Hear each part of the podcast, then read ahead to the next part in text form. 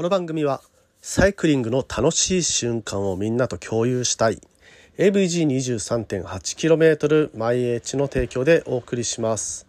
はい、ということで、えー、本日も毎朝10分走りに聞くラジオを始めてまいります。えー、梅雨時期の沖縄地方ですね。まああの天気はなかなかねあの安定しないところかなというふうには思いますがまあねあの気温自体はあったかいので、えー、まあ無理やりね頑張れば雨が降っても走ることはできるというような 状態かもしれません。まああのねもうあのスコールとかねめちゃくちゃもうザーって降ってきたら逆に笑けてきますからね何この雨みたいな。まあ、あの、とにもかくにもね、えー、気をつけて走る方は走られてください。はい。ということでですね、えー、昨日から、まあ、一昨日からか、続けていますビーチシリーズですね、えー、今日は北部のビーチということでもう北部はねビーチが多すぎて、えー、どう説明していこうかなというのを悩みながら今、えー、地図を見ておりますがまあねえ、その辺も、え、どこまで私が説明できるのかというところも含めて、え、ちょっとね聞きたいが、え、まあ、あの楽しみにしていただければと思います。それではね本編いきましょう。 Check it out。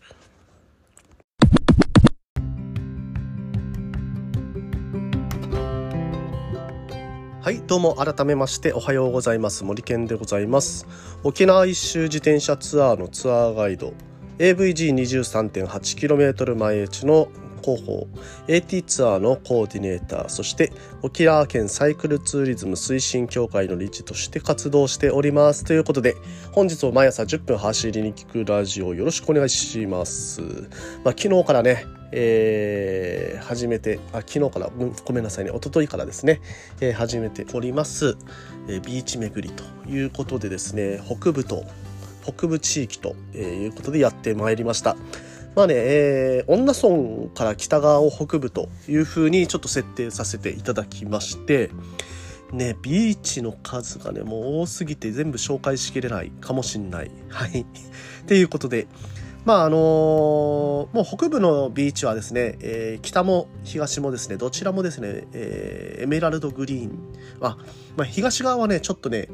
えー、北の方に行くと、その、青が深すぎて暗く見えるような、ちょっとね日本海のような海っていうのもあったりはするんですけれども、まあ、基本的にはね、あのー、今回はね綺麗なビーチエメラルドグリーン的なビーチっていうのを紹介していきたいと思っています。でね数も多いので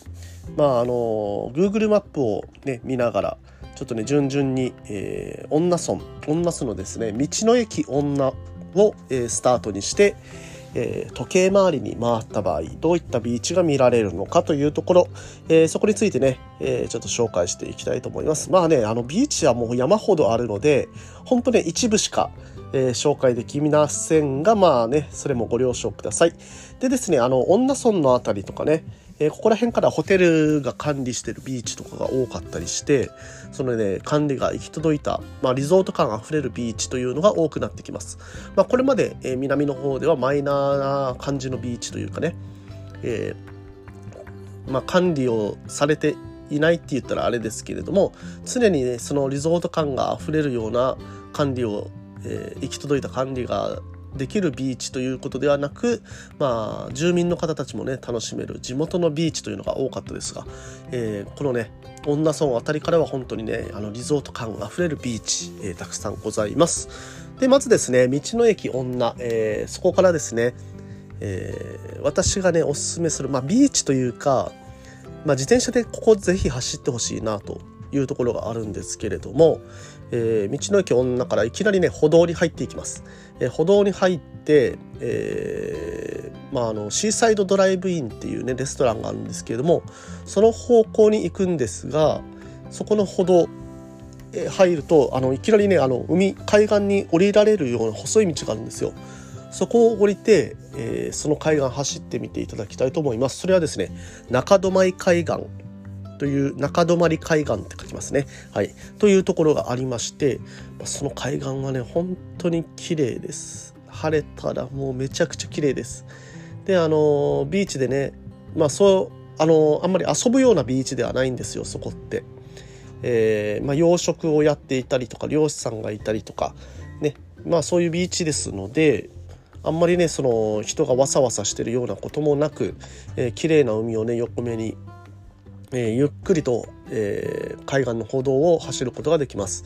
まああのフォトブライダル等もねよくやられてる場所ですので、えー、ね、場所的には間違いない場所かなというふうに思います。でですね、まあそこを、えー、ちょっとね、え、北上するところにまたビーチがございます。はい。えー、ムーンビーチですね。まあ、人工のビーチなんですけれども、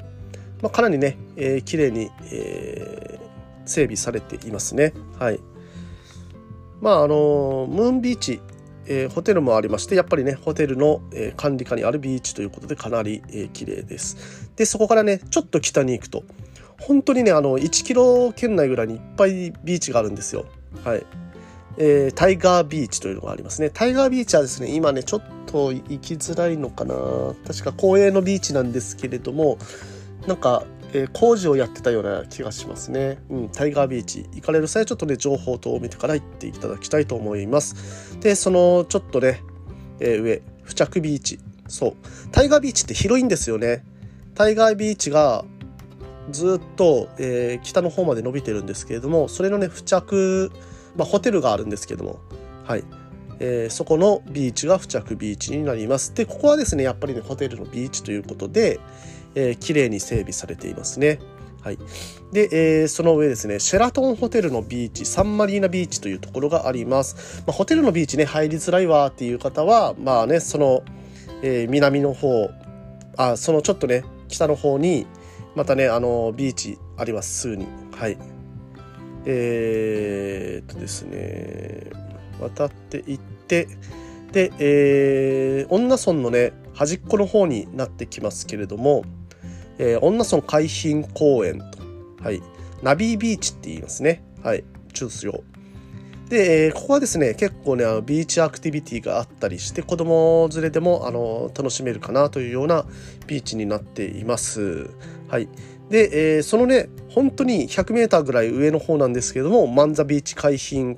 まあ、マンザビーチっていうところが、一緒かな？うん。女村海浜公園イコールマンザビーチ、はい、になってきます。このマンザビーチもですね、かなり広い、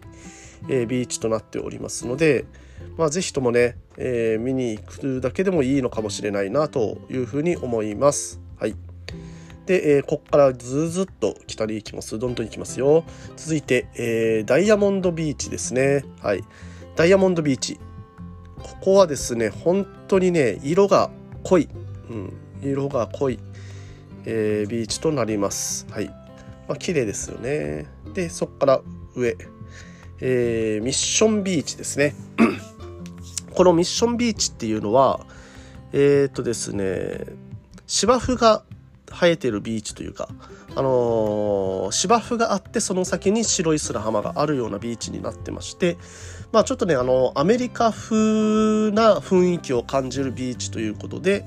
えー、まああの、有名でございます。で、ここはですね、あの、駐車場、あと、シャワー浴びるのに、えー、有料でございます。まあ、シャワーもですね、最初に入るときにシャワー代徴収されて、まあ、シャワーも使い放題ではあるんですが、まあね、あのー、有料ですので、そんなにね、地元の方でごたごた、ごった返すこともなければ、ね、えー、まあ、ビーチが目的でここに来る人しかいないということで、なかなかね、あのー、そういうふうにビーチで遊ぶにはいい場所なのかなというふうに思っています。はい。で、えー、続いてちょっと上に行くとですね、希望が丘っていう、まあ、ペンション地帯があるんですけども、そこのね、下のところに希望が丘ビーチがあります。私もですね、希望が丘で、えー、まあ、大学生の頃に泊まった頃に、泊まった時に、えー、このビーチでね、遊んだ思い出があります。本当にね、あのそういうペンションで泊まってる人とか、まあ、地元の人しか行かないようなプライベート感のあふれるビーチとなっております。まあね、こういったね、プライベート感あふれる感じのビーチっていうのは管理人もいなければ、まあ、ハブクラゲを避ける網もないので、えー、泳ぐ時は自己責任で気をつけて、え、泳いでくださいというような感じでございます。で、その上ですね、かりゆしビーチですね、えー、かりゆしホテルの管理してるビーチでございます。ここもね、えー、リゾート感あふれる、えー、とてもいいビーチとなっております。で、続いてちょっと上がっていくとですね、ブセナビーチ、はい、ございます。えー、門のところにですね、門番さんがいるので、ちょっと入りづらいかもしれませんけれども、一応ですね、ビーチに入ることは、あの、一般の方でもできますので、えー、ビーチ仕様ですと言って、まあ、入っていって、で、まあ、そのね、えー、その規制、ここもですね、ブセナはですね、ほんと高級リゾート地として、まあ、あの知られてます。まあ、それぐらいね、えー、綺麗なビーチになりますので、えー、ぜひともそこで楽しんでいただくというのもいいかもしれません。で、えー、キセビーチですね。キセビーチ、えー、リッツ・カールトンの立ってる場所ですので、リッツ・カールトンの、えー、ビーチになりますね。まああのビーチベッドとかパラソルとかでね、えー、優雅な、一日を送ってみるのもいいのかなというふうに思います。で、その上ですね、後期ビーチ。はい、後期ビーチもですね、えー、ホテルのビーチの一つになります。で、えー、その上ですね、名護市民ビーチというのがあります。で、名護市民ビーチはですね、そこでテントを張ったりとかできて、まあ地元の方にもね、えー、とても、えー、親しみのあるビーチですね。はい。まあ、あの、公営ビーチになりますね。はい、ここは。で、えー、後期公園の北側ビーチというところで、ここはですね、ちょっとね、えー、プライベート感があるビーチになります。はい。で、そこからね、ずっと名護に、えー、入っていきまして、えー、元部の方に抜けるところですね。元部の方に抜けていきます。ちょっと左に入っていきますね。で、ここではですね、21世紀の森ビーチというのがあります。まあ、これはですね、地元の方たちが、え、楽しむ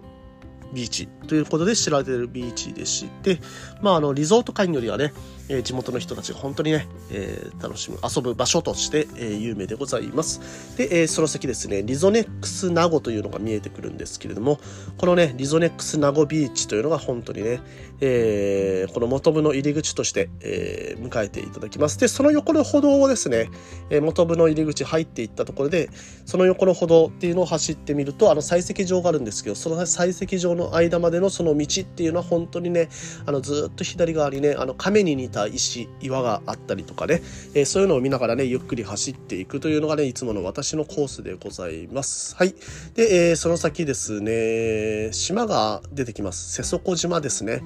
で、瀬底島のビーチもめちゃくちゃ綺麗です。島に渡ってその先にね、えー、ビーチがあるという感じですけれども、まあ、そのね、下のビーチ、まあ駐車場は有料なんですけれども、そこでね、